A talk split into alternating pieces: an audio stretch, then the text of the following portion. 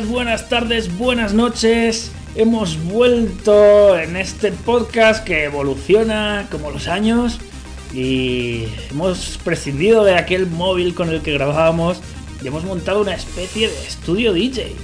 Hola, buenos días, buenas tardes, buenas noches. Estamos aquí una vez, otra semana más, en nuestro país para spoiler deluxe. Deluxe porque hemos evolucionado, ya no estamos en el año 2005, hemos evolucionado hasta el 2017, amigos, que en un solo momento.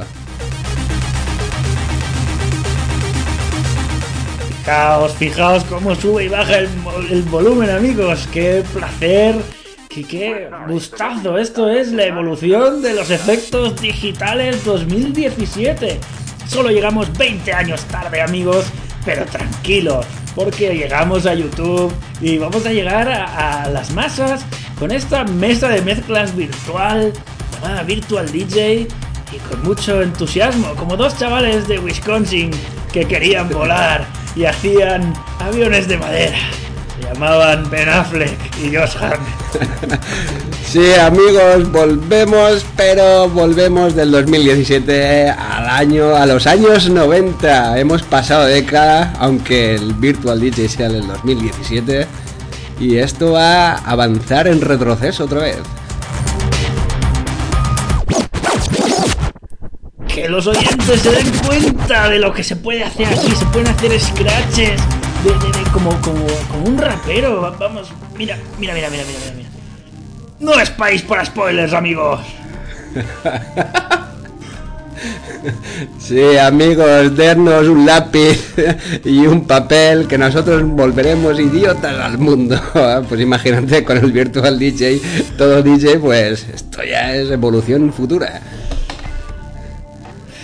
Hoy traemos un tema que también nos va a hacer viajar al pasado. Hace ya más de 20 años se estrenaba esa serie mítica que ha creado historia. Esa serie que han copiado tantísimas otras series después. Y estamos hablando de Friends o Colegas. Qué grande era la coletilla de colegas en las primeras temporadas. Y realmente nadie sabía lo que quería decir porque nadie ha visto la primera temporada, a no ser que ha sido descargada de internet o, o quién se acuerda de, esos momentos de colegas. Bueno, yo he de decir que ahora como, como está en Netflix, yo realmente no la había visto entera, había visto capítulos sueltos así, pero nunca había tenido el honor ni el placer de ver esta serie completa. Y la verdad es que he visto otras series de este estilo, tipo como conocí a vuestra madre y tal. Y es la serie entre las series. O sea, no, no se puede comparar porque las otras es que son un plagio de, de Friends. Hay capítulos incluso que son calcados. Tipo el típico capítulo de, de Acción de Gracias o cosas de este estilo. Que, digamos que Friends que creó un poco de escuela ahí, ¿no? Y, y las otras series lo han imitado. Sí, realmente fue la serie que dio el bombazo porque ya luego ya tenemos la de cómo conocí a vuestra madre, la de Girls, la de la de, A New Girl o, de Shoe Girl o una mierda de estas de estas que hacen aquí y realmente creó escuela por eso porque la sitcom la evolucionó a, niveles extremos y también fue un bombazo que ni supongo ni que ellos se imaginarían que llegarían tan lejos con esta con esta serie que que estamos recordando hoy en No es País para Spoilers.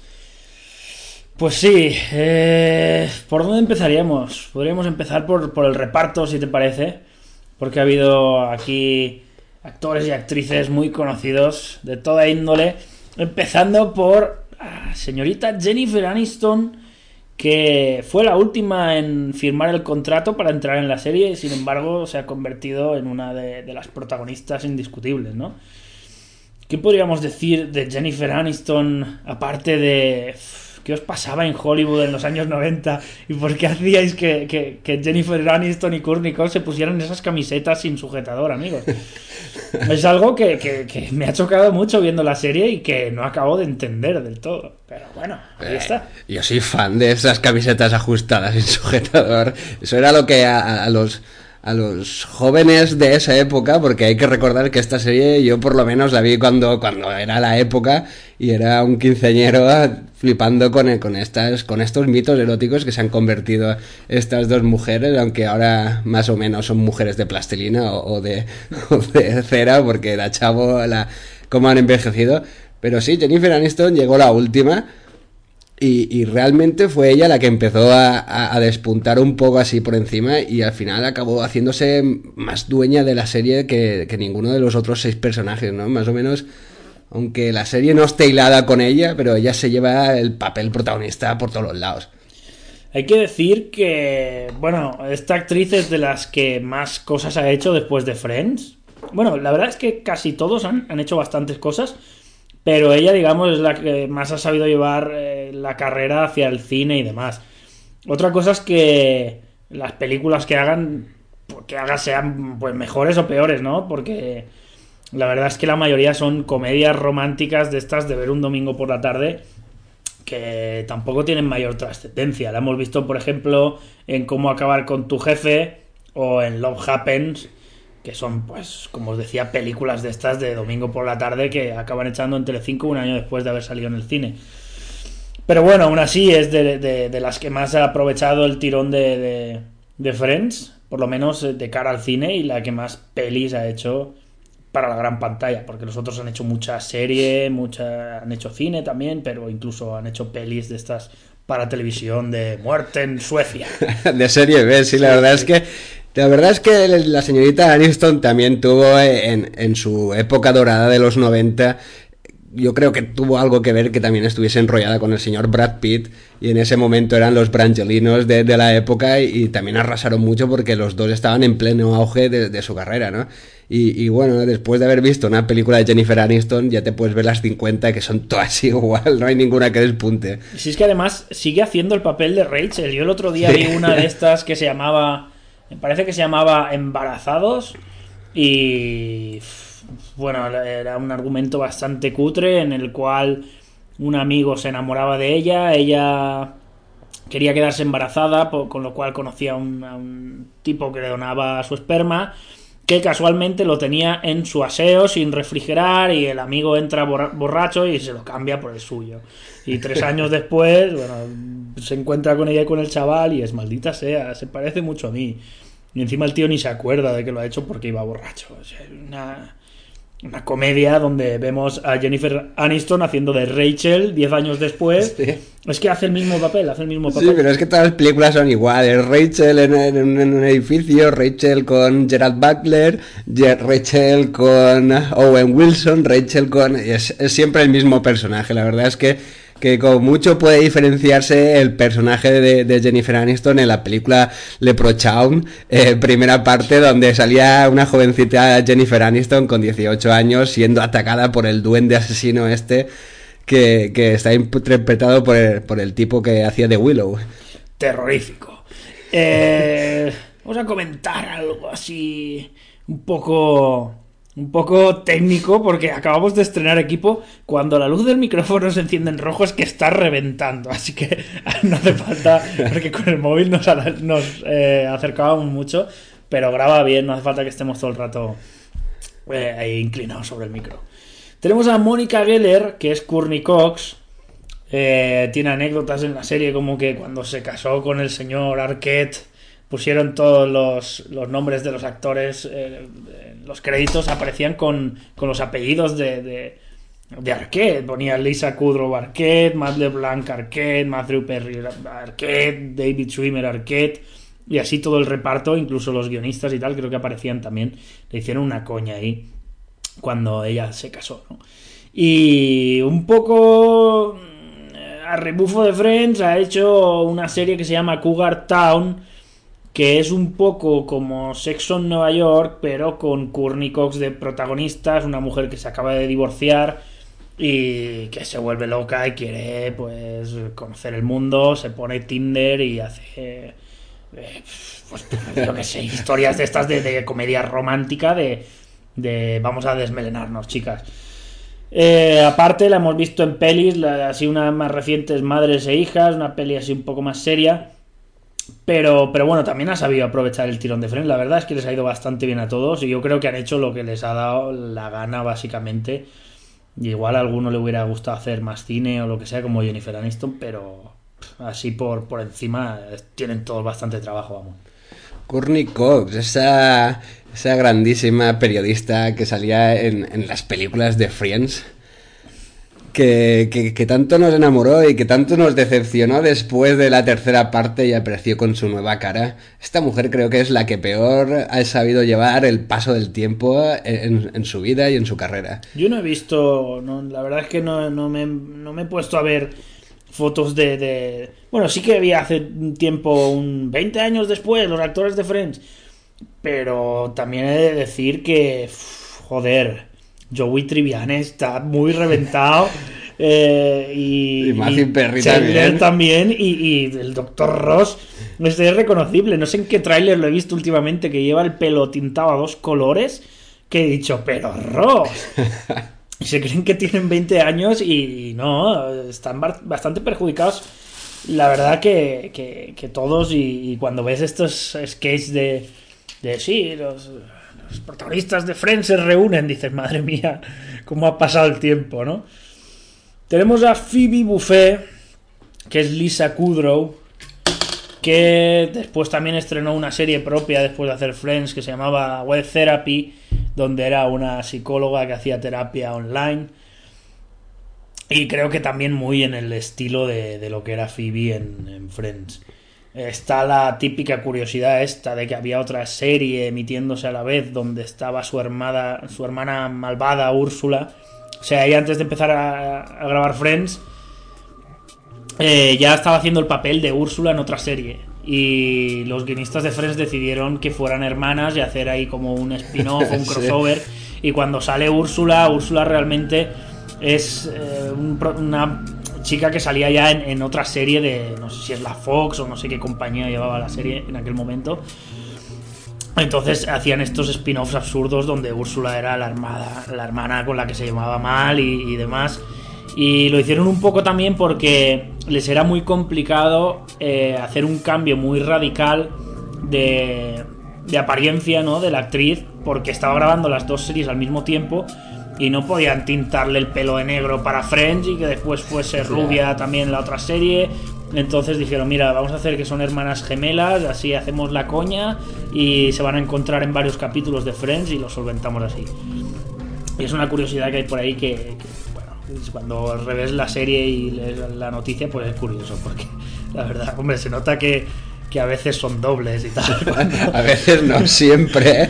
Siempre los planos están, siempre no las verás. Es, es, muy complicado porque sí que sale alguna vez que se vean de frente, pero siempre suelen salir ella de cara y la otra de culo y así sí, sí. sucesivamente. Claro, porque siempre de cara solo es ella, es que no, no... Claro, pero mola porque luego cambia la personalidad y es tan drástica la personalidad que que da el pego de que sean dos personas, de que no es Phoebe haciendo de Phoebe. Es, sí.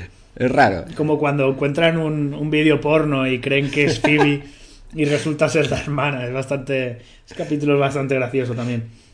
Bueno, la hemos visto en, en La chica del tren, que es una peli adaptación de una novela que pegó bastante en 2015. Eh, la peli no la he visto, como novela, bueno, la verdad es que te la lees muy rápido porque engancha, pero al final se desinfla bastante y deja un poco que desear, para mi opinión. Y aparte, pues la serie esta que, comentábamos de, web, therapy. Y Matt LeBlanc, yo creo que es el que más ha sabido aprovechar el tirón de, de, de Friends, pero porque lleva haciendo series relacionadas con Friends desde que acabó Friends, y hace ya más de 20 años. Eh, estamos hablando de Joey Triviani, que ahora nos contarás, Pau Ruiz, ahí tu pasado con este personaje. Y pasado oscuro, ahí el primer email que, que te creaste y, el, y los tiempos del Messenger. Cuenta, cuenta, cuenta y hablaremos después de... era Friends, era la mítica serie de, de los 90, principios del 2000. Tenías 15 años, e-, era era un ídolo para las mujeres. Todo el mundo quería ser como Joey Triviani. Y qué mejor que Joey Triviani para ponerse Pau Triviani en el estado de Messenger. Eso era mejor que poner estado de Messenger y ponías Pau, barra un lado, barra al otro.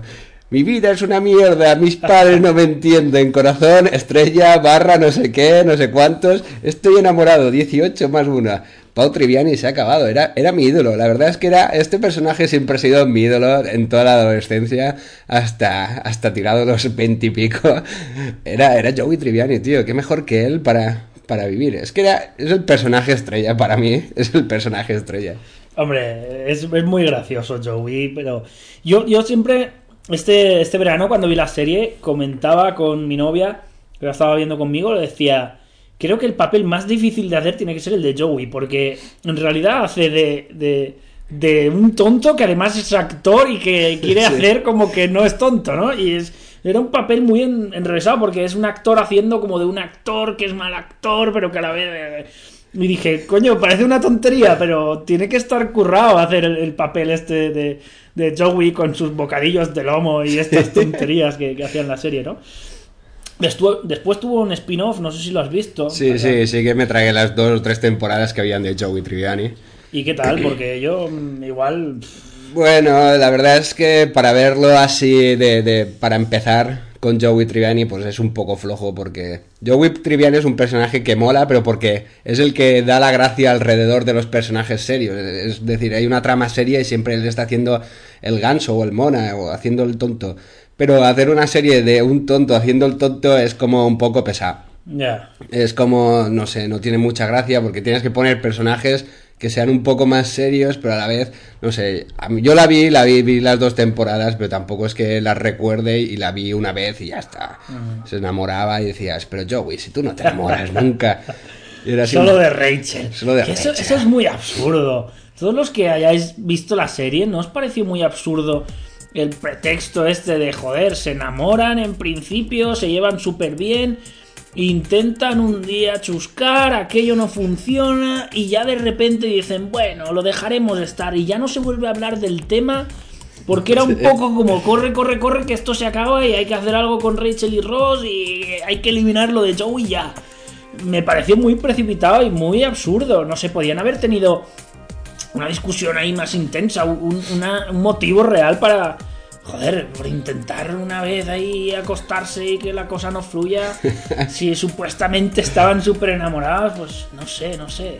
Sí, bueno, esto yo he encontrado por ahí por internet que, que el romance de Joey Rachel no estuvo muy visto por la reacción y por el reparto. Eh, los guionistas inventaron eh, este romance para, para ponerlos un poco en situación, pero está claro que ni a la gente, ni a los guionistas, ni a los actores les gustó, por eso hicieron este pequeño romance que tienen, que también es bastante divertido. Y a mí yo sí que, me- no, no es que me guste, pero dices, no tiene sentido. Pero luego él acaba, él después del romance este que tienen que cuando el niño y toda la mierda esta, él sí que dice un par de veces de sí, estuve solo enamorado de ti. Es Rachel, ¿quién no se va a enamorar de Rachel? Va siempre sin sujetador por la calle, es que es imposible vivir con una chica como ella. Bueno, pero Joey no le faltaban mujeres, la verdad es que se enamora allí de ella porque, no sé, porque está viviendo con ella y, y, le pega por ahí, pero... Pero no sé, a mí, a mí había algo que no me cuajaba y sobre todo el final me pareció muy precipitado. Me pareció bien que hicieran un, un rom- romance aquí entre estos dos personajes porque había que llenar una temporada o media temporada, pero, pero no sé, un final un poco más digno, ¿no?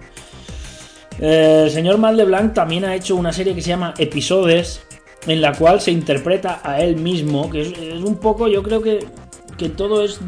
Es que sigue aprovechando el tirón de, de Friends. De hecho, está durado, me parece que hasta 2017, creo que acaba de terminar, o finales de 2016, algo así. Y va de dos actores que vuelven a Hollywood para presentar un programa que presentaban hacía años, no sé qué.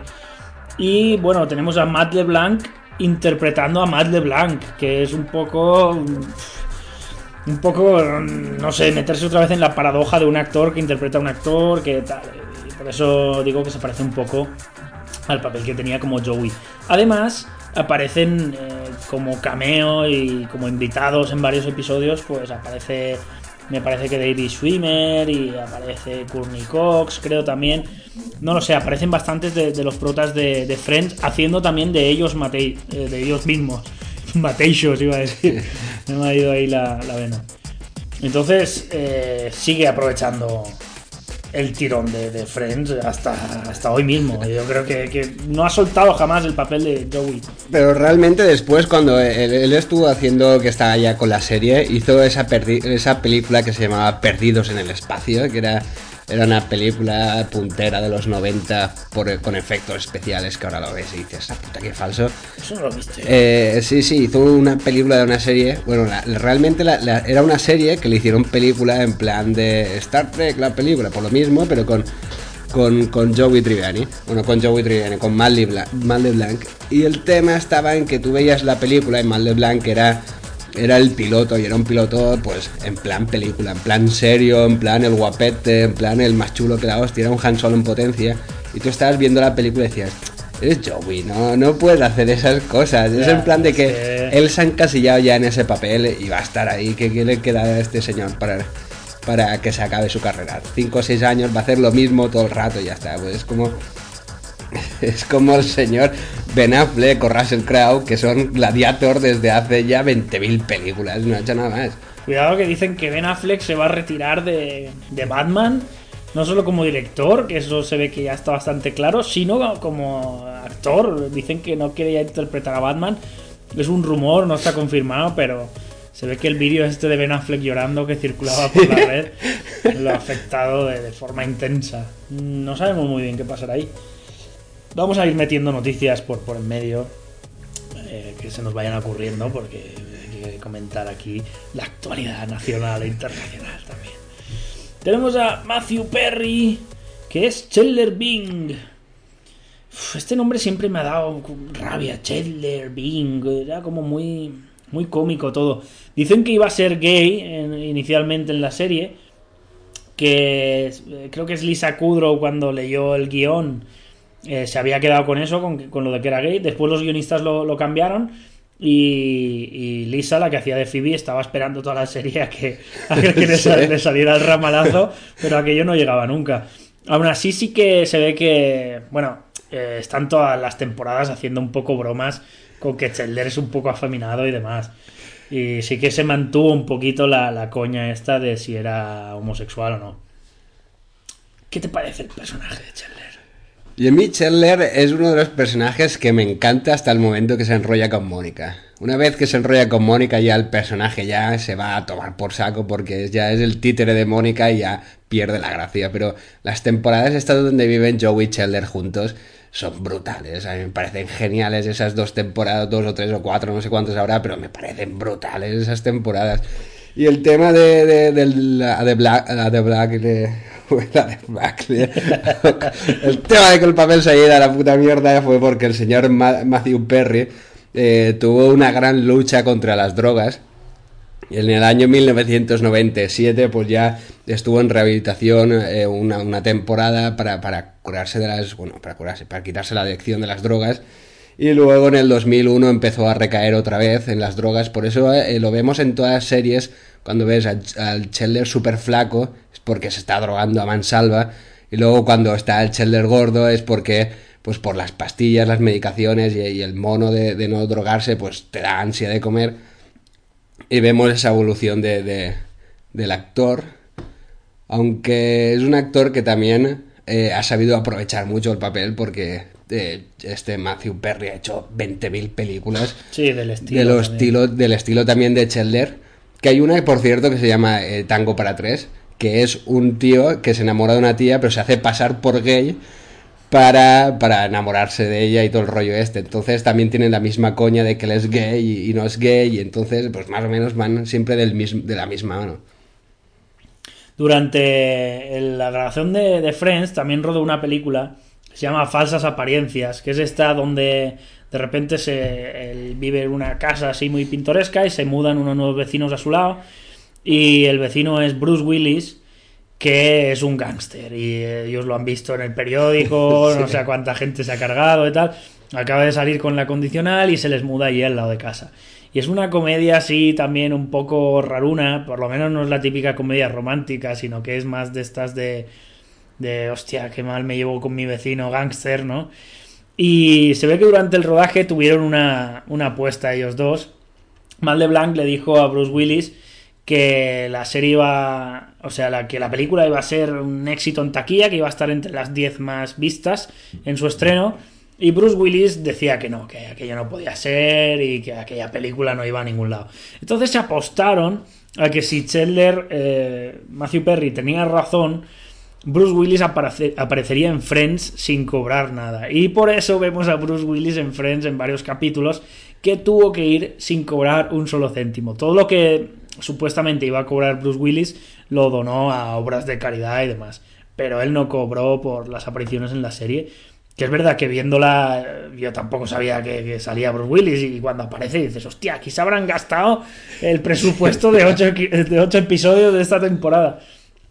Pues no sé si se lo gastaron o no, pero, pero él no los cobró. Es un gas curioso que hay por ahí también. El Tulipán era, era el gángster de la película de falsas referencias. Yo soy bastante fan de esa película. Claro, es bastante gracioso. Es una película, es una mierda, pero bueno, se deja ver y es bastante divertida. Y, y hay que decir que como cameos, porque hay miles de cameos en esta serie, pero el de Bruce Willis es brutal. Sí, Para sí. mí es de los mejores cameos que hay en toda la serie. Porque hay muchos que no me funcionan. Está. ¿Cómo se llama? El de Reese Witherspoon, por ejemplo, a mí no me mola nada. Que hace de, de la hermana de Rachel. Que aparece varias veces. Pero esos capítulos Sí. me daban mucha pereza. Igual que el de. Creo que es Winona Ryder. eh, Sí. Aparece también. Tampoco me le, le vi mucha gracia, no sé. Sí, hay cameos que están ahí un poco con calzadores, igual como el de. El de. putas mujeres. El de Susan Sarandon, que también lo meten ahí, Susan Sarandon ahí en un capítulo de que ya es una. y está así un poco muy forzado. También el de Gary Goldman, también es muy bueno Sí. el de Gary Goldman.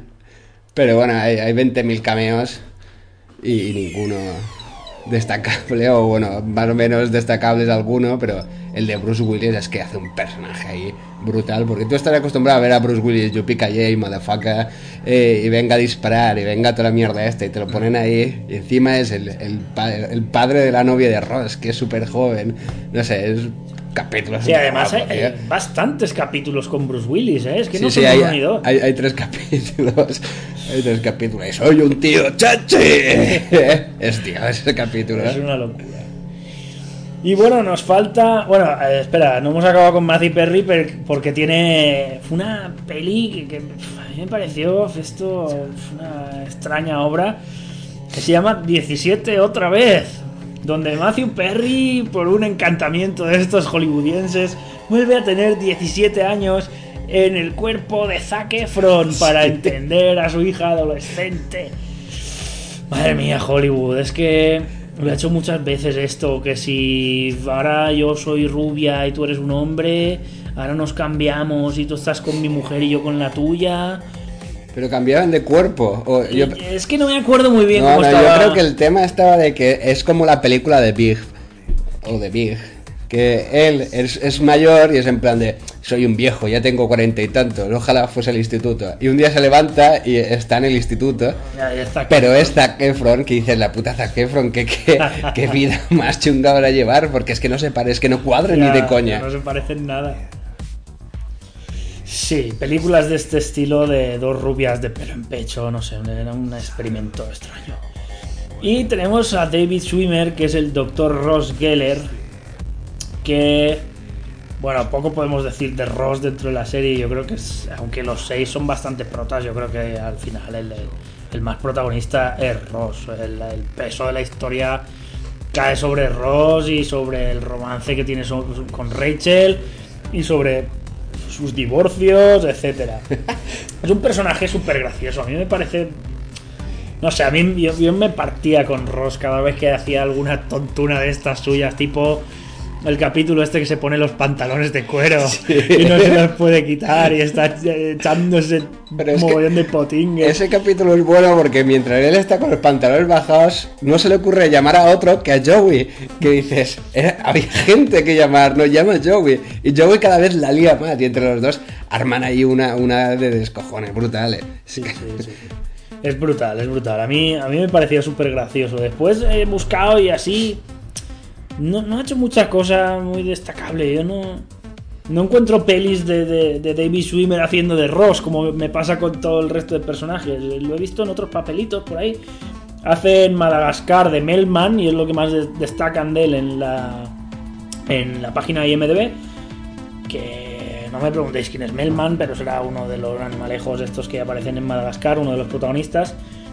Y bueno, participa en series de estas que, que hacen eh, los antiguos compañeros de Friends, tipo Web Therapy, de la que era Phoebe, o episodios de, de Matt LeBlanc, donde aparece como él mismo también, igual que Matt, que se interpretaba él mismo.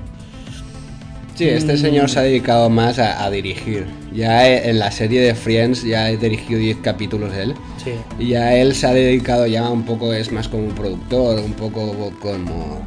Porque es que estos señores, eh, tengámoslo en cuenta, después de 10 años cobrando el pastizal que cobraron, eh, perfectamente podrían haber vivido retirados de... si la última cine. temporada cobraban eh, un millón de dólares por capítulo. Se Sí, ve que... Aquí tengo yo presupuesto, mi nueva sección, presupuesto. Presupuestos. No, pues nada, eh, los primeros, eh, la primera temporada, cada- por cada capítulo cobraban 22.500 dólares. Y en la última temporada cobraban un millón de dólares por capítulo. Es decir, son 25 capítulos, eh, son 25 millones de dólares por cada capítulo. Y estos tipos eh, hicieron la revolución de, de pillarse, sentarse los seis en una mesa delante de, de los directivos de, de la Fox, creo que era, este, o no sé dónde era la cadena esta, y decir, a ver señores, o nos suben el sueldo o aquí no graban ni su puta madre.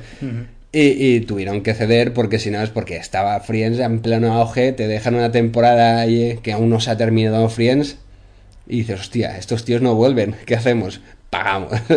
y Sí, así sí. es. Hombre, supongo que si ellos cobraban un millón de euros, Sí, la serie, La serie- sacaría cientos. claro, por eso. Eh, sí, fue la primera vez que, que pasó esto de que los actores ahí se pusieron a, a reclamar más sueldo dentro de una serie.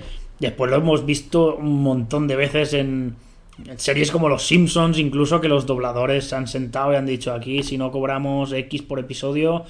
Y además hay que tener en cuenta que, que cambiar a un doblador de, de Los Simpsons es cambiar las voces de media serie, porque Sí. a lo mejor el mismo tío hace a Homer, a, a Apu, a Moe y al señor Vance. Y Sí. es que te quedas sin serie. Uf, Es un poco. Sí, y ahora lo- los tipos estos de Big Bang Theory también hicieron el mismo y ahora están cobrando casi todos. El Jim Parson este, el que hace de, Ah, es el don. de Sheldon Cooper, está cobrando un millón de euros por capítulo, ¿qué dices? Eso es una locura. Y más capítulos de esos que duran 20 minutos. Es que en 20, bueno, 20 minutos no duran porque la serie de Friends, eh, cada capítulo eh, tardaba en hacerse en 6 horas. Pero sí, vamos, pero un millón de dólares por seis por horas. seis horas. Es que es brutal. Que me lo den a mí. Sí. Qué locura. Y bueno, después tenemos así personajes secundarios, como el mítico Gunther, que además no habla hasta la segunda temporada, mitad o por ahí, no dice nada. Era como una interpretación muda casi. Eh, dicen que para meterse en el papel él se imaginaba que venía de, de bastante lejos a trabajar en la cafetería, que tenía como 15 paradas de, de metro, de autobús y que por eso siempre estaba como triste y tal, porque se pasaba todo el día ahí en el metro o en el autobús para llegar a la cafetería. enamorado de Rachel todas las temporadas. Sí, sí. Mola porque este actor lo pillaron porque era el único que sabía utilizar la cafetera del Central Perk y, y cogieron a un tío en plan figurante. Dijeron, a ver, ¿quién sabe manejar la cafetera? Yo, pues dale, tú detrás de la barra. Y ya está. Sí. Y después la gente, pues hubo aquí un boom en plan de... Es que el tío es un personaje en sí, porque es un Ah. tío así feo, rubio, y en sí es un personaje. Y ya le empezaron a dar frases, frases, hasta que al final, hombre, no es que sea protagonista, ¿no? Pero tiene ahí... Sí, tiene su Tiene papelito. su papelito. ahí de- Lo hemos visto también en, en la serie esta de episodios, también haciendo de él mismo eh, como actor. Y lo hemos visto en un pequeñito papel en la mítica serie Sabrina, la bruja adolescente. Qué mítica serie también con el gato Salem ahí doblado con esta voz súper grave. Sí. Esta también era de volver de, de- de clase cuando éramos súper chavales y enchufar la tele por el mediodía y estaban haciendo Sabrina hasta casi las 3 y llegabas tarde al colegio después porque te habías quedado viendo el desenlace. Pero el gato era un crack, era un gato de plástico y luego soltaban el gato negro de verdad. Y le hacían dos planos saltando sí. por ahí y ya está. Eso sería. Pero nadie se daba cuenta del gato. Todo el mundo se quedaba mirando al gato en plan de, es el gato de verdad. Para verla hoy será, ¿sabes? Puta inocencia. Además con, con los formatos de televisión que han cambiado ahora y te pones una serie que tenga más de 15, 20 años y es cuatro tercios, ¿eh? Y ya no es Sí, ¿eh? panorámica. Y dices, madre mía, pero si, si me falta media tele por llenar, es que es, es jodido, ¿eh? Sí, ahora mismo con, con lo de Friends sí que hemos tenido suerte porque en, en Netflix sí que te la han, te la han adaptado a, Sí. la, a la- a la serie, la serie a la pantalla. Pero yo mismo que tengo toda la colección en DVD, las primeras 5 o 6 temporadas son en 3 cuartos y ves la mitad de la mitad si tienes una tele panorámica. Yo es que la verdad es que me pasé un poco comprando la tele, en plan de ¡Hala! 50 pulgadas, ¡compra! Pues sí que se te ve la tele súper grande y, y para la mierda que estás viendo. Sí, además, eh, también con este tipo de conversiones pasa que, amplían, sea, tienen el metraje original, a lo mejor amplían y empiezan a verse micrófonos, empiezan a verse extras que no tenían que salir. Y hay mucho error de este tipo en, en reediciones de películas antiguas y tal, que al abrir más el ángulo de visión sale de todo que no tendría que salir y que nadie se ha preocupado por ello hasta ahora que, que lo están ampliando. Y eso lo podéis ver así como apunte simpático en la serie Buffy Cazavampiros, la hicieron en plan Blu-ray y si los ponéis en YouTube, pues hay que admitir que no, no tengo el placer de ser fan de esa serie. Así que los planos son tan grandes que se ven micrófonos, escaleras, cables cortados. Mismo a lo mejor si a un vampiro de esto le reventaba la cabeza se ve el cable por detrás de la espalda y dices, joder, tío, qué chapuceros sois, macho. Para eso vale la pena dejarla en cuatro Sí, tercios y ya está. Es que. Y bueno, algún actor así secundario más. Tenemos a Elliot Gold, que hace del padre de, de Ross y Mónica. A Christina Pickles, que también hace del padre de. Bueno, de la madre de Ross y Mónica. El padre lo vemos en Ocean's Eleven, es el, el típico Saúl o algo así, que, que va, comen- eh, va aconsejándoles a, a los Oceans. Y a la madre la hemos visto en películas del estilo del cantante de bodas de Adam Sandler. ¡Qué película más mala, por el amor de Dios! Alan Sadler, ¿ese quién es, tío? Adam Sandler. Tenemos a Maggie Wheeler que hace de Janice. ¡Qué asco de personaje, por favor! No me digáis que hasta... Es que creo que sale hasta en el último o el penúltimo capítulo cuando se están mudando... Eh, es Janice, tío. la coletilla del oh Dios mío era un poco un, Steve Urkel venido a menos. Pero es la gracia del personaje. Sí, Siempre ¿no? te la encuentras en el peor, en la peor situación. Es como cuando están eh, de parto, creo que es. Sí. Creo que Rachel, que están ahí y te oyes el. Y abres la cortinilla y dices, ¡Oh, Dios mío! Y es, ¡No! Puede Es ser. terrorífico, es Yo creo que la gracia del personaje es ese, que es de tanto asco. Sí, sí, sí, está hecho a propósito. Que es al total es que sale 19 capítulos en, en, en 10 años, no sale ni a capítulo por temporada, pero Sí, porque en total hay brutal, tío. 236, estoy viendo. Es y- brutal. Sí, sí, hombre, tiene, tiene su gracia. Yo soy fan de Janice, pero para 5 minutos, además no. Se ve que aparece en la serie Californication, que eh, también es una serie así de, de un escritor que se, eh, le da por, por irse de ligoteo y cosas de estas, pero está entretenida. Y tenemos a Paul Rudd, que es el último que he apuntado yo por aquí, que hace de Mike Hannigan, que es el, el chico que se queda al final con Phoebe. Y a mí es un actor que me cae bastante bien y, y tiene una peli en Netflix ahora que se llama Los Principios del Cuidado, que si tenéis una tarde de estas tontas de decir voy a ver una película de estas, de reírme y llorar, bueno, no vas a llorar porque no es de llorar tampoco, pero para que os hagáis una idea es tipo esta de, de Intocable o no sé qué, que, que es la de... Sí, sí, la- el que va en silla de ruedas, el otro tipo, y es muy de- de- del estilo. Él es un trabajador social y se pone a cuidar de un chaval así un poco chungo, pero está divertida.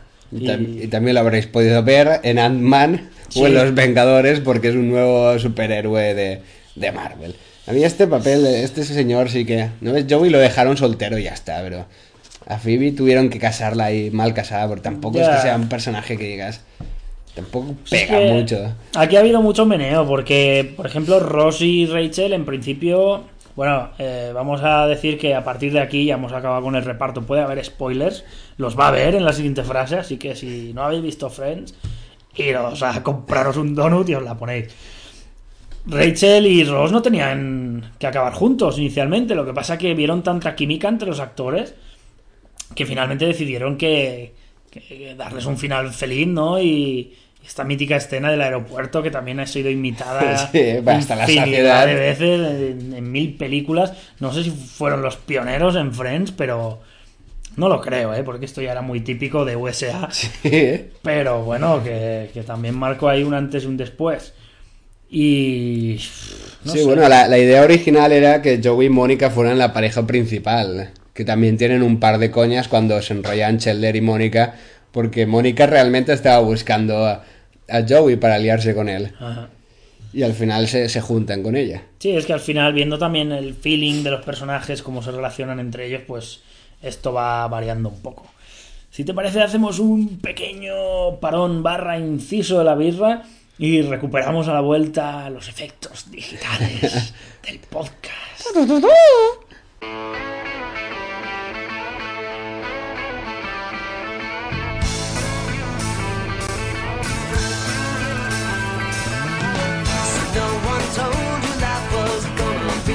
Way. Your job's a joke, you broke.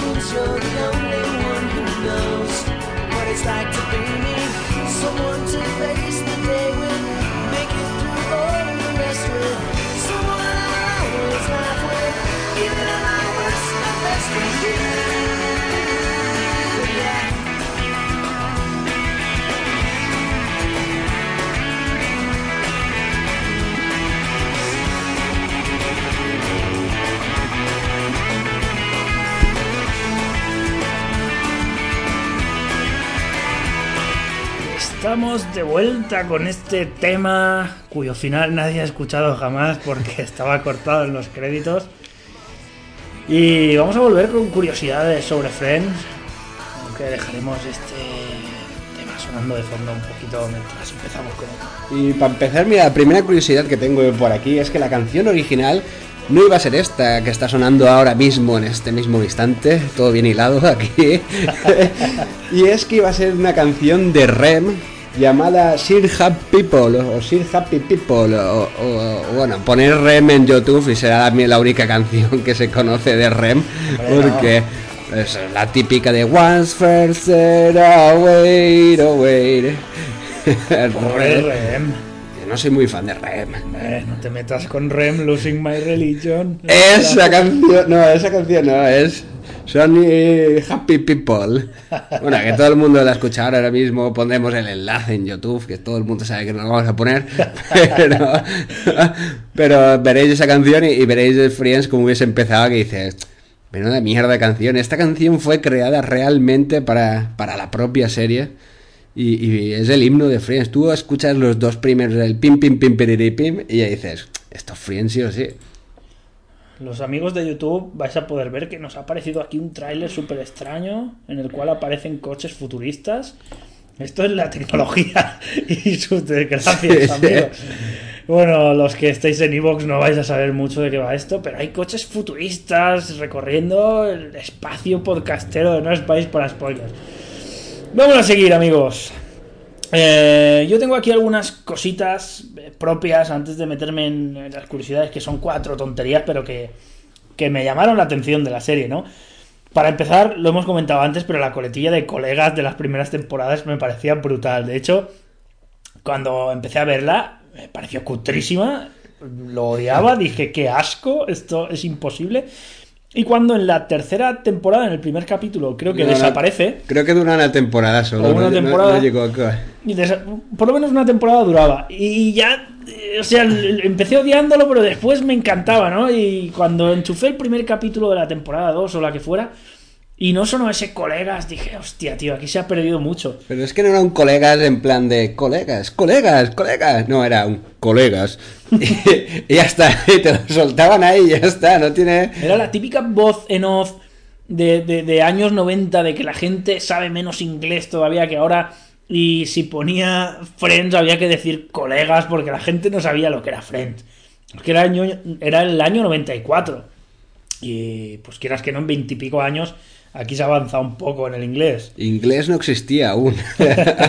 el inglés, ¿eso qué es? Eso no era nada. Después de los créditos también me gustaba que las escenas de los créditos, aunque había algunas que se mantenían siempre idénticas, había otras que iban cambiando y veías cosas que acababan de pasar hacía poquito en los capítulos y otras que no habían pasado todavía y que tú decías, hostia, ¿esto ha pasado? ¿No ha pasado todavía? ¿O qué? qué?". Y eso sí, siempre hacían coincidir las palmas Sí. con alguna escena que, que cuadrara ahí para que todo quedara bien hilado. Después también eh, pensaba, siguiendo con los créditos, que la mítica fuente esta que aparece donde todos están ahí haciendo un poco el imbécil, siempre pensé que esto aparecería en el mítico último episodio a lo nos queda toda la vida por delante, chicos. y que se zambullirían en la fuente y serían felices y acabaría la serie así. No fue así, pero guionistas de Hollywood, tomad notas, si alguna vez vuelve Friends no estaría mal. Y bueno, eh, me pareció muy curioso ver también eh, la evolución de, de la serie junto con, con el propio tiempo, ¿no? Eh, porque empieza en el 94, ni siquiera había móviles. Y vemos que, que ellos hablan y, y se apuntan los números de teléfono ahí en servilletas de bar y tal, que todo esto se ha perdido mucho. Eh, probablemente muchos de nosotros lo llegamos a vivir, aunque a edades tempranas, pero, pero todo esto con el móvil, ya no te digo yo con el Messenger, Internet y WhatsApp y estas cosas, se ha perdido esa cosa de, eh, Mindy, dame tu teléfono. Y te lo apuntaba en una servilleta y, y dejaba ahí el carmín de sus labios también en la servilleta para que tú dijeras, oh Dios mío, aquí va a haber tema. Esto era, era interesante de ver. También el tema de, de los primeros móviles que aparecen, que eran armatostes. El tema Torres Gemelas, que no se, no se hace mención a ellas, pero la serie está antes y después de. Y los planos del skyline típico de Nueva York antes eran con las Torres Gemelas. Y a partir de la temporada que se graba en 2001 eh, ya no aparecen y son otros edificios, etcétera. Yo pensaba que igual hacían el típico capítulo a lo mi hermano Timmy murió. Pero no, no, decidieron no hacer nada por lo visto y, y así quedó la cosa. Simplemente desaparecieron del mapa. Y bueno, hay algunas cositas que se notaban desfasadas o que las vemos ahora y se notan un poquillo rancias ahí del estilo de, pues yo qué sé, los hombres suelen ser súper celosos o frases de estas de Mónica no lo hagas en la primera cita, no sé, que, que, que han quedado un poquito... Sí, bueno, es una serie que ya lleva, es del 2005, tem- terminó, lleva ya lleva ya 10 años, 12 años ya que dejó de emitirse Sí, y sí, es, sí, tiene es una es larga evolución, ¿no? Es como si ahora mismo viésemos un capítulo, o, o quítale, ahora que vemos películas de estas de los 80 y dices, hostia, las mujeres en esa época eran muy diferentes a las mujeres de ahora, ¿no? Sí, sí, me acuerdo cuando comentamos la peli esta de Carrie, por ejemplo, la escena de John Travolta era para, para, Era, para era- saltar por la ventana. Era de estas de... eh, parecía un poco estas pelis donde a la mujer siempre había que pegarle una hostia cuando Sí. se portaba mal, ¿no? Y, y, bueno, no llegamos a estos extremos en Friends, pero sí que se nota todavía que queda eh, esa cosilla rancia. Sí, de- el, ma- el machismo que ha habido Sí. siempre en estos tipos sí, de series. Que cada vez se suaviza más, pero que. Y de hecho cambia bastante de las primeras temporadas a las últimas, donde son todos ya un poco más libres y un poco más liberales. Sí, es muy diferente todo. A mí me encanta el momento de, del- Es que es algo que siempre he querido tener. Un busca. ¿para qué servían los busca? No servían para nada, porque Qué es como si era, como si tuviesen un toque, una llamada perdida, una cosa de esta. Es que no sé qué, sentido tenía eso. Yo creo que era como un receptor de mensajes de texto muy cortitos o algo así. Y lo, lo vemos también mucho en series de estas típico, tipo Hospital Central, pero de, de allí de Estados Unidos, que siempre lo llevan como enganchado Sí. al cinturón. Y es, oh vaya, me reclaman en el quirófano 2. Y a lo mejor solo cabe KRF2, ¿sabes? En el Sí, bus, sí. No sé, es que es una pantalla minúscula. Yo creo que es un rollo de estos. Yo también, cuando era chaval y prometía, siempre soñé con tener un busca de estos y flipármelo ahí. Claro, y luego buscar la típica cabina de teléfonos que habían en los bares para poder llamar. Es que eso ya ha desaparecido. es Sí, que- sí, sí. Eh, El hecho de que estén en el bar y suene el teléfono del bar y pregunten por Mónica o Sí. por Ross, o- es, es muy... Joder, es difícil. Después ya en las últimas temporadas vemos que, por ejemplo, Mónica le quita el móvil a Phoebe para que no hable con Mike porque han roto y no, no quiere que vuelvan. Historias de este estilo, que ya está más actualizada, porque ya era 2000, creo que acaba en el 2004. 2000 Sí, 2004-2005 fue el último capítulo. Y lo divertido que es ver a, a esos contestadores automáticos americanos de Hola, ha llamado a casa de Joey y Chandler. No estamos en este momento. The Queen. Que ahí no sabes nunca cuando dices, si descuelgas, llamas, pero se borra el mensaje o no se borra el mensaje y se graba la llamada. ¿Qué, qué cojones pasa aquí? Hay muchos capítulos que van de liadas con los contestadores de he llamado a tal y le he dicho que le quiero y tengo que ir a su casa a borrar el contestador. Y pues sí, es que son cosas que ya no se usan, pero que, que- que en la época daban mucho juego y que en las series salen súper bien retratadas. La verdad es que hubiera perdido un poco si hubieran tenido WhatsApp ahí, Ross y Rachel Sí, porque no. WhatsApp. claro. Uf, hubiera. O Joey ligan- ligando en el Tinder. Hubiera dejado un poco que desear la serie si hubiera pasado. No sé, no- es que Friends es Friends, tiene esa, Claro, tiene esa, esa magia. cosa de los ahí. 90, ¿no? No sería lo mismo. Si la hicieran ahora, aunque pasara todo igual, nada más por la tecnología, no sería lo mismo. No, el de 100 ahora se llamaría ¿Cómo conocí a vuestra madre? Que, Sí, ya está. que sería pues una serie que ni, ni furifa. No, no creo que esa Mm. Hombre, a mí me ha serie- gustado, ¿eh? A mí, como conocí a vuestra madre, me gustó bastante. Pero bueno, no es Friends. No es No es Friends, no llegaría nunca.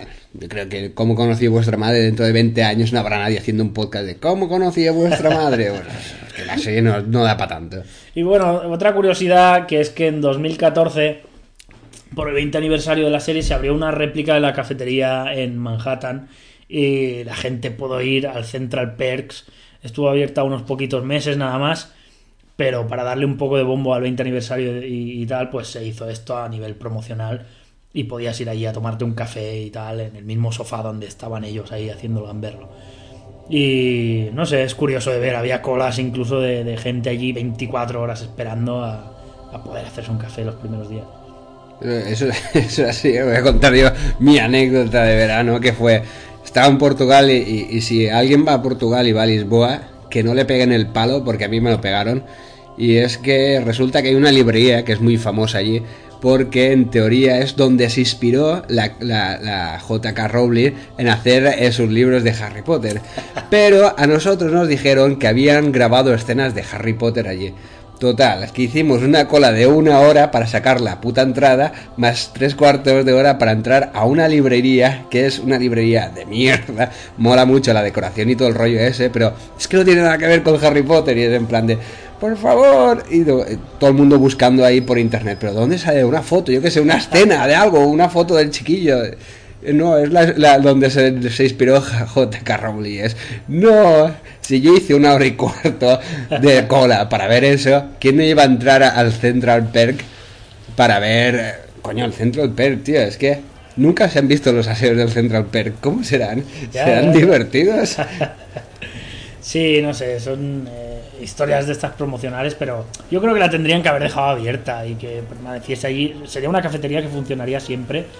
Y no sé cómo no se le ocurrió a nadie, supongo que... No, no, sí, sí, sí que hay muchas cafeterías abiertas a lo largo de, de toda América donde están una, una recreación, no al 100%, Ajá. pero hubo un tipo, el más friki, siempre hay un friki que tiene que dar la nota, que hizo la, la, la- hizo pues una recreación al, a uno a uno, escala real, todo en el mismo sitio, todo en su sitio, todo igual decorado. y la gente pagabas, bueno, tú ibas, eh, te hacías tu cerveza o café y tú dabas una donación que con esa donación y gracias a la gente que fue tanta gente allí a entrar, porque tú ves el Central Perk y entras sí o sí, aunque no seas de Michigan y estés ahí perseguido por Trump, entras. Y con las donaciones el tipo se hizo el apartamento de Joey Chandler escala real, no sé dónde lo haría eso, pero, pero se la pudo reconstruir. Es que hay mucho friki suelto. Sí, sí, sí. Yo lo haría si Eh, tuviese eh, dinero. Hombre, claro, Central Perk. Lo que pasa es que si lo montas aquí en Batoy no, no no, funcionaría. pero sería Dios, ver, lo montas en Valencia, igual todavía tira, pero aquí en Alcoy no, no, no, no hay tanta gente para eso. Curiosidades, hay tantas que. Uff, esto va a ser arduo. Sí, vamos, vamos hablando. de- sí, sí, sí. de- mientras vamos, curiosidades. Lisa Kudrow le tenía miedo al pato. Lisa Kudrow. Eh, Phoebe. Pero sáltate esas mierdas de curiosidades. tío. Hombre, pero es que, es que El perro grande blanco de Joey era de Rachel. Eh, Eso no le interesa a ningún amigo. a eh, mí me parecía súper curioso saber que el perro era de Rachel. Se lo había regalado un colega y Rachel lo llevó un día allí y lo utilizaron. Era el perro mítico blanco, tío. Mierda de curiosidades esa. Total, bueno, Joey y Mónica iban a tener una relación amorosa, eso ya lo hemos dicho. Llevaba unas 6 horas filmar un episodio de Friends. El perro grande y blanco, eso ya lo hemos dicho. Bueno, esta es curiosa la del tema de los Simpsons y tal, porque aparece en la serie tanto Dan Castellaneda, que hace la, la voz de Homer en inglés, como Hank Azaria, que es el. eh, ¿Cómo se llamaba este, este novio ruso de, de Phoebe? El ruso no, el que se va a Rusia. Eh, bueno, no me acuerdo, pero sabéis de quién estoy hablando seguro. El, el novio de Phoebe que tenía. Ese, ese actor se llama Hank. Sí, sí, el actor sí, pero bueno, en Los Simpsons hace la voz de Moe, Apu, y, y también lo tuvimos ahí en la serie. que lo recordaréis como películas de Godzilla, de Royan Emily. Y este tío, eh, como curiosidad, y esto sí que es una curiosidad controllat, es que hizo dos, hizo dos pruebas de audición para ser Joey Triviani Mm. y se quedó en las, bueno, en las puertas no, pues, no, no cuadró y lo dejaron ya como sustituto para, para personajes varios, pero este tío hubiese sido Joey Triviani en un futuro apocalíptico perverso. Sí, aparece también Harry Shearer o Shearer, que hace del señor Vance, Smithers, tal, hace estas voces en Los Simpsons. Eh, después tenemos esta curiosidad de las más conocidas, pero no deja de ser curiosa, que es que la serie iba a llamarse primero Insomnia Café, luego Friends Like Us y luego Six of One, antes de que finalmente se llamase Friends. Yo creo que si la hubieran llamado Six of One o Insomnia Café... Insomnia Café hubiese sido Dios. Pues parece una peli de, de ciencia ficción de Ridley Scott. Es que Insomnia Café da, da pie a que sea una serie de estas de Claro. te dejo, romance, lloro, uno se muere, te queda, un típico es que se queda parapléjico, eh, otra se queda embarazada y, ay Dios mío, he caído en las drogas. O eso, o en los suburbios de Neo Manhattan en el año 2086, Insomnia Café. Dirigida por John Carpenter, con los sintetizadores. Bueno, la primera temporada, esto también hemos dicho, el tema de cobros, cobraban 22 mil dólares por capítulo, al final acabaron cobrando un millón de dólares. Y eh, la serie no siempre tuvo un presupuesto bollante, por ejemplo, en el episodio titulado En el que nadie está listo, que todos los episodios se llamaban de este rollo, en el que Chandler se enamora. y en cosas el así. que... Pero eso mola, porque Sí, se sí, llaman sí, así sí. porque tú realmente después cuando hablas con tus colegas, ¿tú has visto este capítulo? ¿Cuál? No voy a decir ahí, eh, otoño, eh, Manhattan, mientras está lloviendo, no, dices el de Manhattan cuando llueve, que se mojan todos. Por eso eh, este rollo está Bastante simpático eso. Sí, sí. Pues en este capítulo, en el que nadie está listo, Ross planea, y, bueno, tiene que ir a una cena de gala de estas donde él da un discurso, no sé qué historia de estos de... Exposición de prehistoria. dinosaurios, de estos brutales que hacía él. Y nadie le hace caso, todos están ahí sin vestirse, tal. Y realmente se rueda todo el capítulo dentro del apartamento, aunque va de que se tienen que ir a la gala, porque no tenían presupuesto eh, para ese capítulo para rodar en exteriores ni nada. Se ve que se habían quedado bastante pelados. Esto era la temporada 3 o por ahí. Y pues se habrían gastado el presupuesto en la aparición de Winona Ryder o alguna cosa de estas y tuvieron que abaratar por otro lado. Sí, realmente el estudio eh, era un estudio pequeño eh, y porque los exteriores, esto que vemos la casa que están en Nueva York, la casa en sí sí que existe con sus escaleras de incendio y todos los planos y todo el rollo este, pero ellos eh, grababan en Los Ángeles. Y en Los Ángeles tenían en la misma eh, estudio, era el apartamento, los dos apartamentos, daban la vuelta al estudio y estaba el bar y como mucho el parque este que, que se ve de vez en cuando en algún capítulo y dos tonterías más, no tenían Ah. más, eran cuatro escenarios. Después está el tema de los días de nuestra vida, donde estaba Joe interpretando al doctor Ramoray, que esto era brutal. A mí me molaba Sí. mucho esta telenovela chusca, tío, y, y cada vez que salía se inventaban algo súper gordo, era bastante gracioso. Total, la curiosidad es que el padre de Jennifer Aniston, que es Víctor Kiriakis, interpretaba realmente al, al doctor eh, en la novela Los días de nuestra vida que se emitía en esa, en esa época también. Así que, bueno, lo he dicho mal. Víctor Kiriakis era el nombre del personaje. El padre de Jennifer Aniston se llama John Aniston.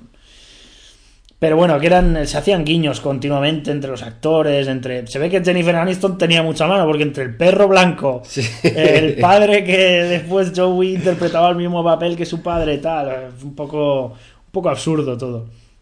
Courtney Cox es en realidad mayor que David Schwimmer, a pesar de representa- representar a su hermana menor. Yo. Esto me lo llegué a plantear durante la serie, sobre todo por el carácter de Mónica. ¿Por qué es tan.? Joder, a mí me agobiaba mucho, ¿eh? Yo no podría vi- vivir con una mujer así. Yo me ponía negro cuando. No sé, no sé, se ponía muy quisquillosa con cualquier tontería. En el episodio piloto, Mónica olvida el nombre de un chico con quien ella duerme barra se acuesta. Eh, fijaos cómo era la época, que los productores estaban preocupados de que la audiencia dejara de, sentir simpatía por Mónica después de que ella olvidara el nombre de un chico, eh, tras haberse acostado con él, ¿no? Hicieron una encuesta preguntando qué pensaban de tal y decidieron no cambiarlo porque la gente dijo que les daba absolutamente igual. es que a veces los productores también se les va bastante. Realmente esta, esta serie yo he estado viendo por ahí, también he visto un par de vídeos de estos de curiosidades, y la serie estaba enfocada para que Mónica fuera eh, la, la protagonista de la serie. Es decir, Mónica es la hermana de Ross, eh, la mujer de Chandler, Mm. la amiga de, de Mónica, de esta, de... Sí, y el apartamento es el, el- apartamento. claro, de el apartamento. Entonces todo va a- alrededor de, de Mónica. Lo que pasa es que los personajes tienen tanto poder y cada uno son tan, tan carismáticos que al final fue un batiburrillo. La serie no tiene ningún protagonista, Mm. ciertamente. Siempre, bueno, siempre hay unas historias que predominan más sobre otras, pero Hombre, es que Ross y Rachel, desde que les pusieron With or Without You de, de, de You- de- de- De- de de U2, Ross, tío. en la primera temporada, esto ya caló hondo y ya pero era, es que, ya era la historia de amor. por Eh, excelencia. Además, cada vez que se peleaban era la misma escena de Rachel ahí en el ventanal este del apartamento con With or Without. Y era, pero Dios mío.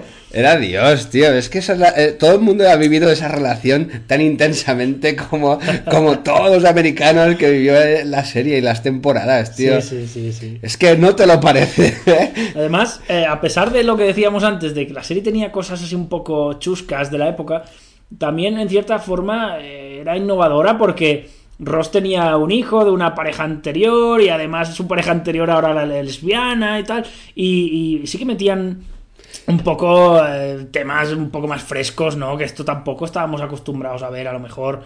Ahora hay lesbianas en prácticamente todas las series, pero, pero en la época de Friends esto no era tan común y, y se trató con eh, toda la normalidad como tiene que ser y, y no sé, que también tiene, tiene sus cosillas que igual que se puede decir que tiene cosas chuscas, se puede decir también que, que intentó ahí cambiar un poco el panorama. Sí, realmente las series de la época pues eran todas iguales. Sí, sí, sí. Vigilantes de la playa intentaron innovar un poquito y yo creo que pues eso fue lo que... Es que realmente es la, la primera sitcom de estas Mm. que triunfó. Las sitcoms pues estaba Alf y, y- y tonterías de estas y dices... Sí, pero no. Y esta fue la que despuntó de tal manera que no, no se, no se podían ni, ni- ni imaginar. Después está el tema del número de los apartamentos que cambia eh, de forma un poco absurda porque al principio eran el 5 y el 4 y después de- pensaron que esto no estaba en una primera planta, que estaba en la tercera o la cuarta y que no se correspondía, que no podían ser el apartamento 5 o 4. Y vemos que cambian los números de las puertas. El apartamento de Mónica pasa a ser el 20 y el de Chandler pasa a ser el 19. Son tonterías de estas internas de la serie, pero la verdad yo no me di cuenta, creo, de, de esta, de esta cosita. Eh, nunca se utilizó público en vivo para los capítulos gancho de fin de temporada. Yo creo que por mantener el secretismo de lo que iba a pasar, porque quieras que no, a ti, a ti te invitan a ir ahí a aplaudir y, y ves, yo qué sé, la boda de Ross cuando dice el nombre Claro. de Rachel y la lía. Y un spoiler en la época podía ser muy duro para. Sí, bueno, pero antaño ten en cuenta que no, no era igual, ¿no? Porque tú mismo ahora eh, Han Solo se murió y antes de ir al cine ya medio mundo sabía que Han Solo se iba a morir y era el día del estreno a las 12 de la noche y había un vídeo donde se veía Han Solo que se moría y aún eh, es que fue un, un adelanto de- del estreno y dices, Ajá. no me jodas, tío. Pero en esa época, a no ser que cogieras 500 cartas y a tu barrio le enviarás 500 cartas ahí en plan de Ross se equivoca de nombre, Ross se equivoca. E- Era más complicado, pero aún así me parece perfecto que, que se guarde los secretos de esta serie porque Sí, porque hoy en día, hombre, Hombre. igual se intenta, pero es que es imposible. Con internet y. Claro, es que publicar una cosa a los 20 minutos de haberla publicado ya la han visto 700 personas. Ah. Y esas 700 lo compare. En 10 minutos hay en medio barrio lo que ha pasado.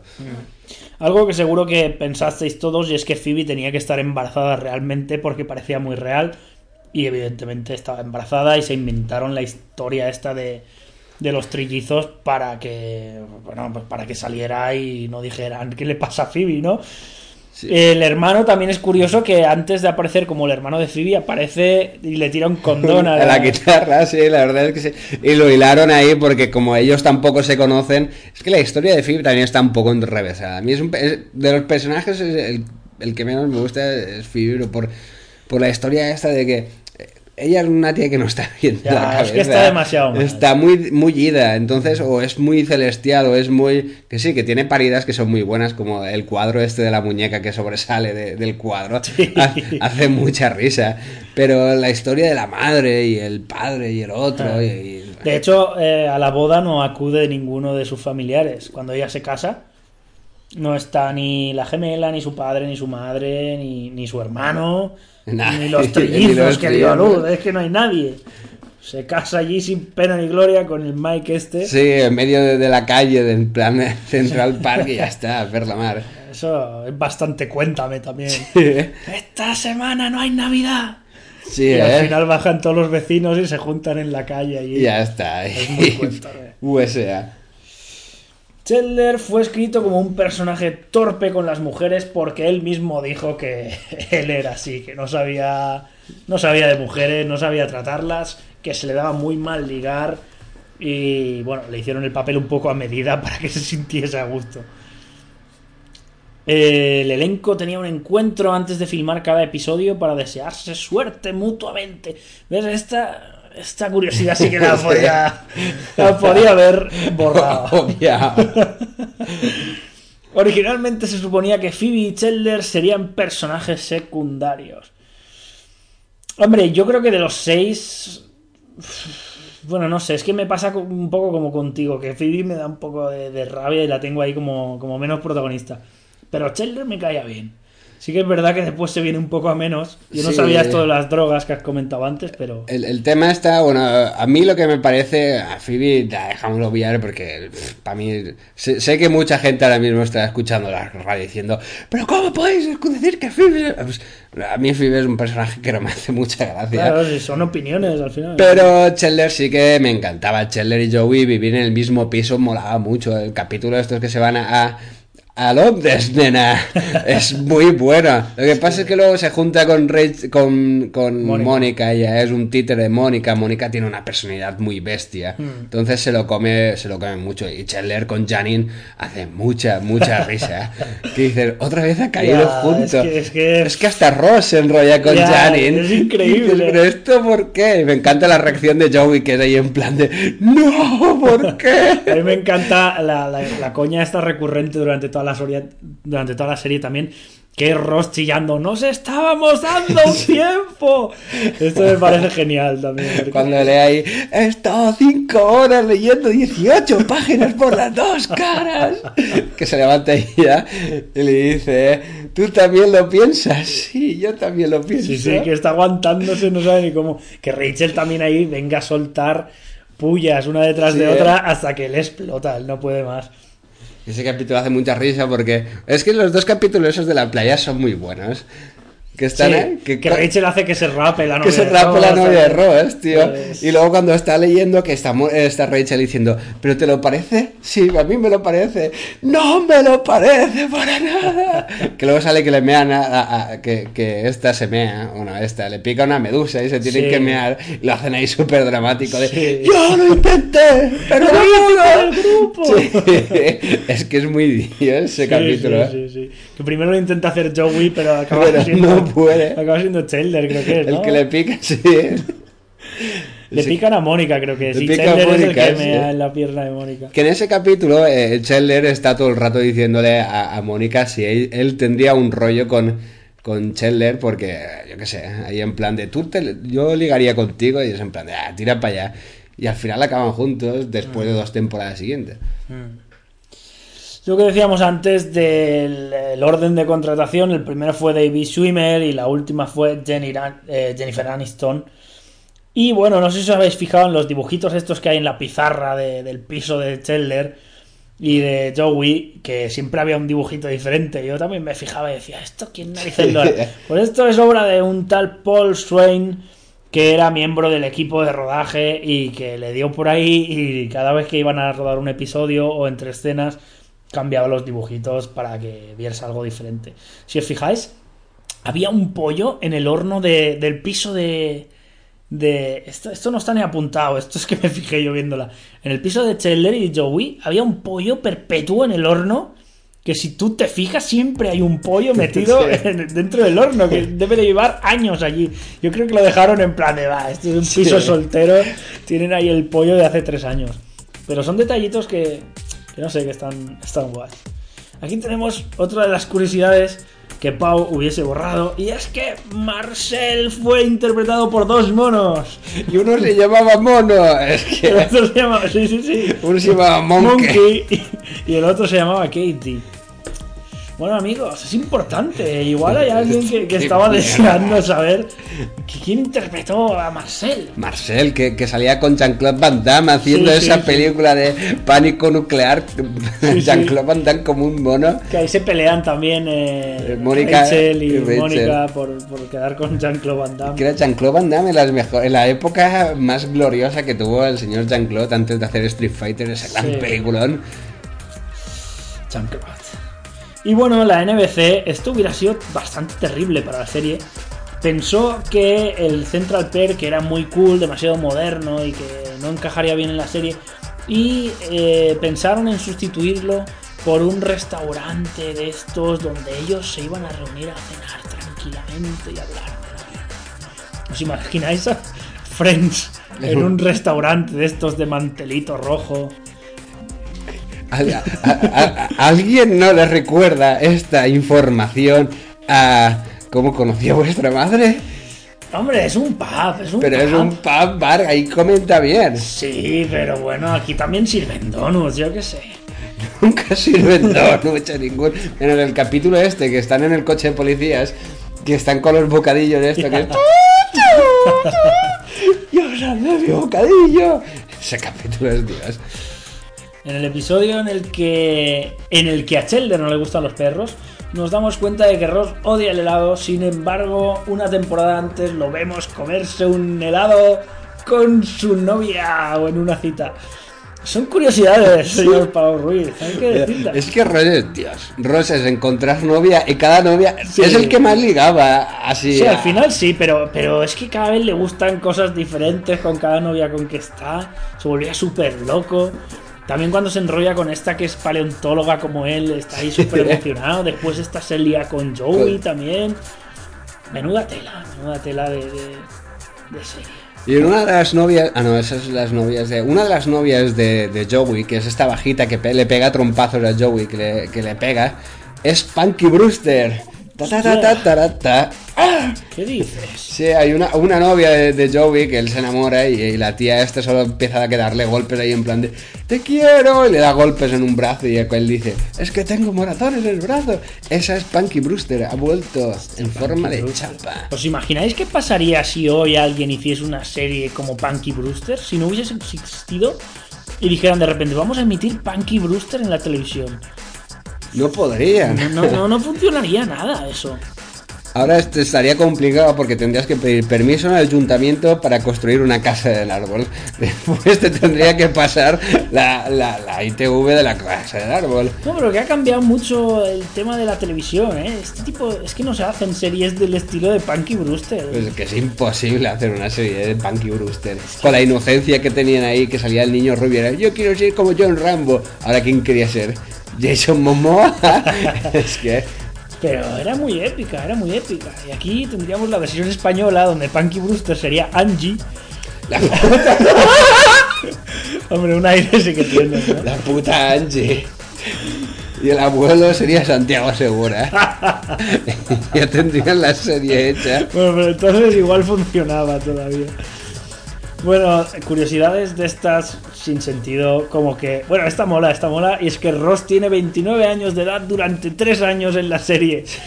Se ve que no querían que se hiciese mayor el chaval.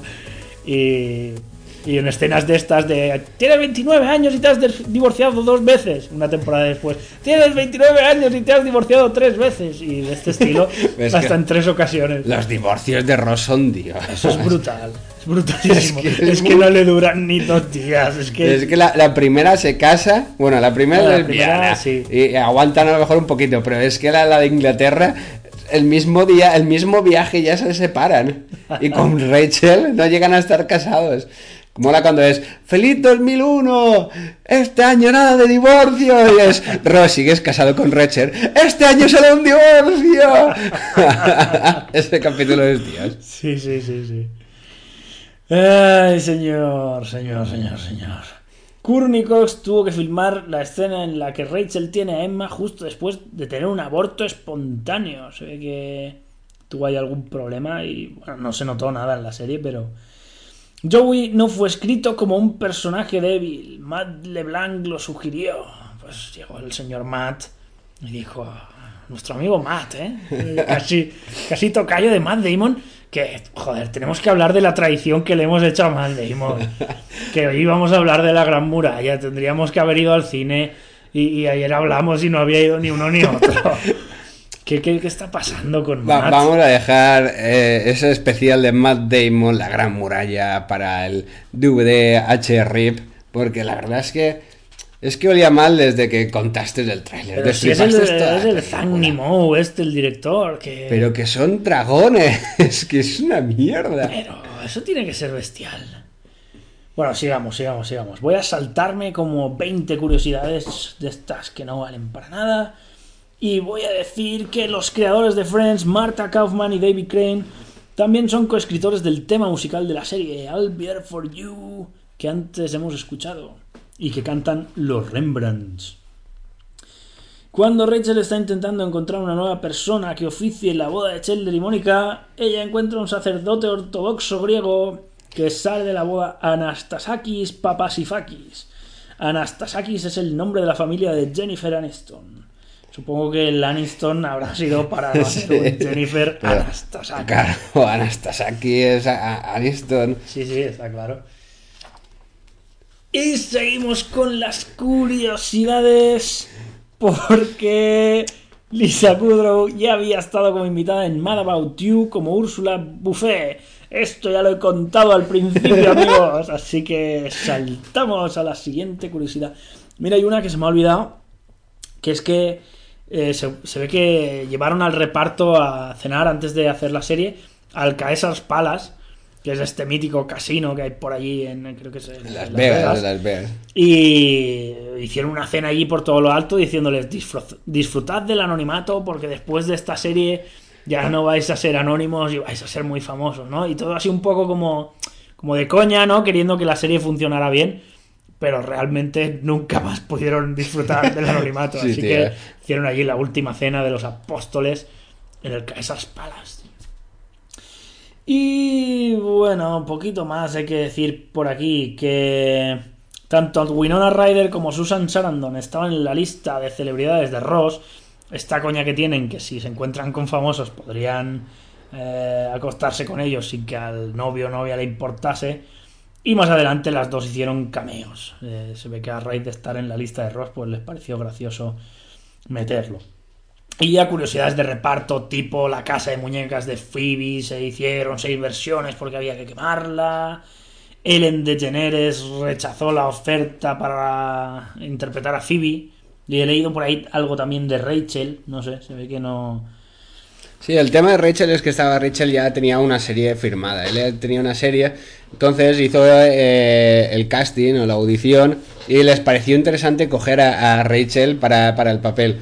Lo que pasa es que no podía compaginar dos series seguidas. Entonces eh, le dijeron que se esperaran a ver qué pasaba con la serie y si renovaba temporada pues no cogían a Rachel, bueno, a Jennifer Aniston.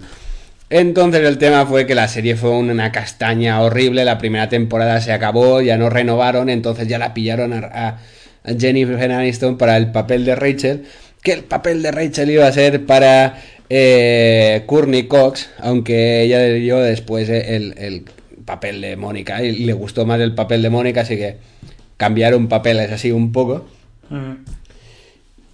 Y bueno, el marco del espejo que vemos siempre en todos los capítulos era realmente había un espejo dentro. Lo que pasa es que a un pavo se le cayó y se rompió, lo volvieron a poner en el mismo sitio y fue, queda guay, pero tú imagínate si Friends no hubiese tenido ese, ese marco, hubiese sido un espejo realmente, hubiese sido súper complicado eh, que no en ningún capítulo se viera la cámara por ahí rodar. Entonces fue una mala suerte que aprovecharon de puta madre.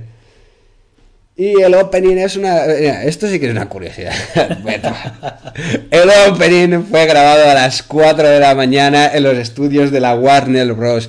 Es una curiosidad, ¿por qué? Porque es a las 4 de la mañana. ¿Por qué? ¿Qué, qué intención tienen estas personas de grabar a las 4 de la mañana?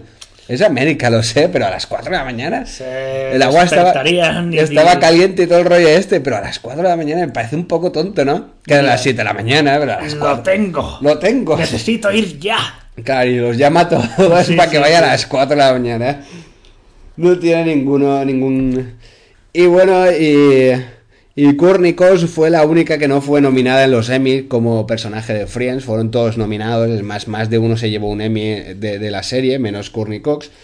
Y Jennifer Aniston estuvo a punto de no salir en la décima, en la décima temporada porque estaba ya harta de, de Friends. Eh, tienen 10 temporadas, al final acabas un poco hasta los cojones de hacer. Son 10 años haciendo el mismo papel.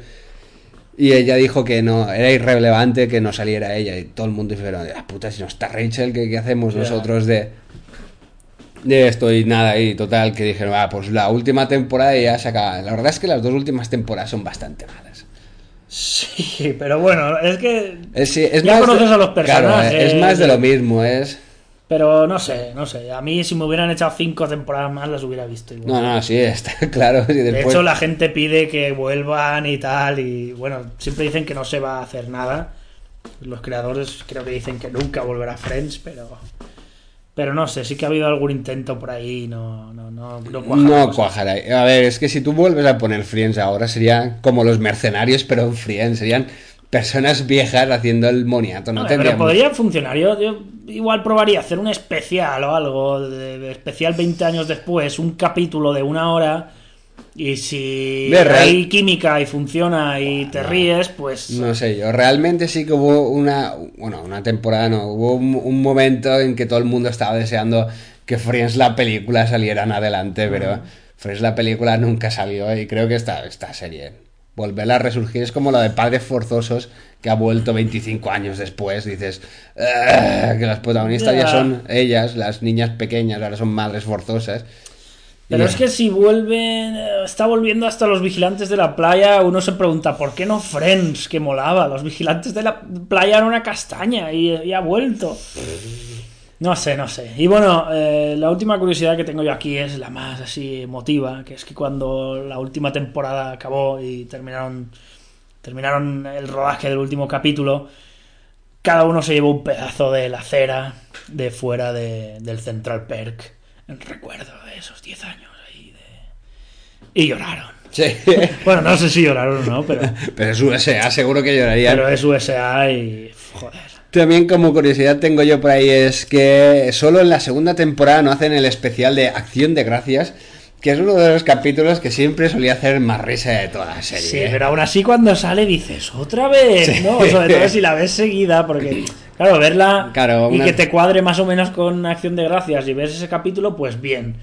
Pero vértela en un verano toda y, y ver 10 capítulos de Acción de Gracias, o 9, pues dices, madre mía. Pero madre son mía". muy buenos, tío. Para mí de los capítulos más buenos son los de Acción de Gracias. Sí, de estos que les da por jugar a rugby. La flamenca. Que era el trofeo Geller, tío. Sí, que era sí, un troll sí. enganchado en un, en un tronco de esto. Es que es absurdo, es súper absurdo todo. Y no sé, yo me he quedado con la escena emotiva esta de, de que se llevan un trozo de acera. No sé si tienes algo más por ahí. no, más curiosidades, no. Pues así comentar un poco por encima que pues Friends ha marcado generaciones, ha marcado vidas. Podríamos estar aquí hablando de todos los capítulos, pero no es plan tampoco. Y no sé, capítulo preferido, Alberto, momento, situación. Uf, capítulo preferido. No sabría decir. si pillar un capítulo también es complicado. Sí que me, me, me caía muy bien Ross. Con Ross me reí muchísimo.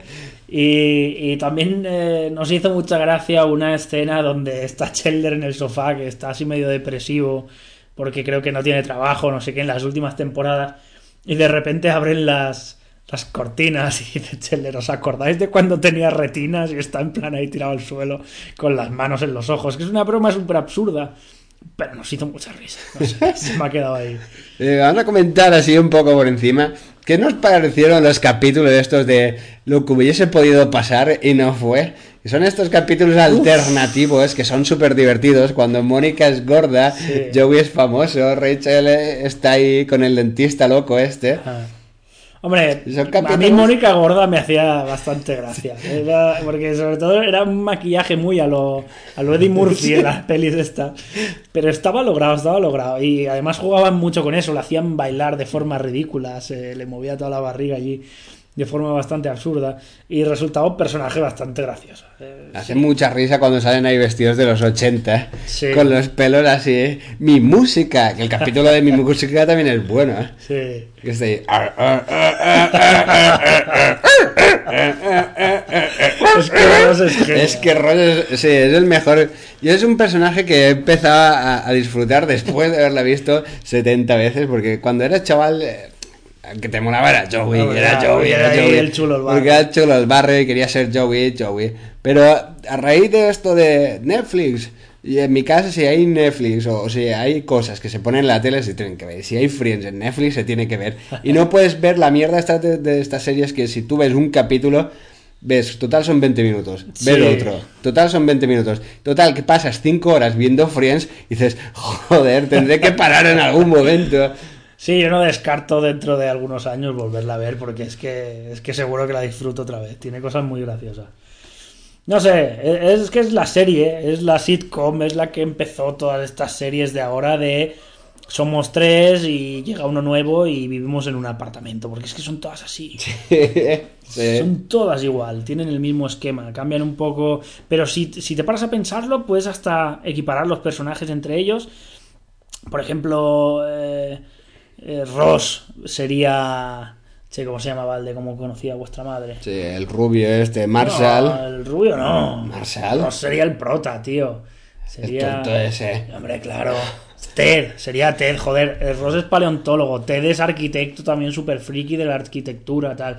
Los dos están siempre intentando ligar, les sale todo fatal. Eh, Es que son muy, Ya, son muy tontos los dos también. Pero no hay color, tío. Hombre, ya, pero me quiero. No, hombre, ya, sí. es- el estereotipo de personaje. O sea, no, no, no me refiero a que sean iguales, ni, ni idénticos, ni que se parezcan muchísimo, sino que cogen como vamos a hacer un tipo que va a ser el Ross, que va a ser el que va a intentar ligar, no le salen las cosas bien, tal, y a lo mejor de, de carácter no se parecen.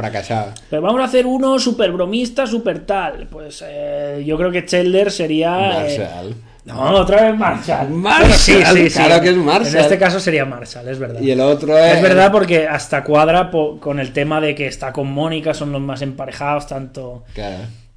Y el otro es el que no acaba de... de- Hombre, Barney sería Joey. Hombre, sería Joey, sí, por, eh, porque es el más ligón, etcétera. Y después también tenemos a Rachel, sería eh, Robin, y Mónica es la que menos se parece en este caso, sería Lily, pero esa no cuadra mucho, pero de, Sí, pero bueno. de seis personajes, cinco encajan prácticamente, y, y pasa en todas las series.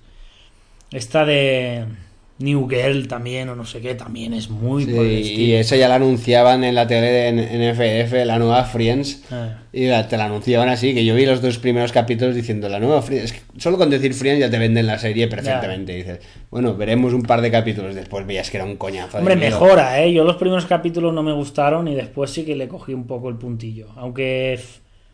No es Friends. eh, no, hombre, no sé, es que No ninguna. es Friends, es imposible. engancharte. Conclusión del podcast. No es Friends. No es Friends. Friends es Friends y ya está, tío.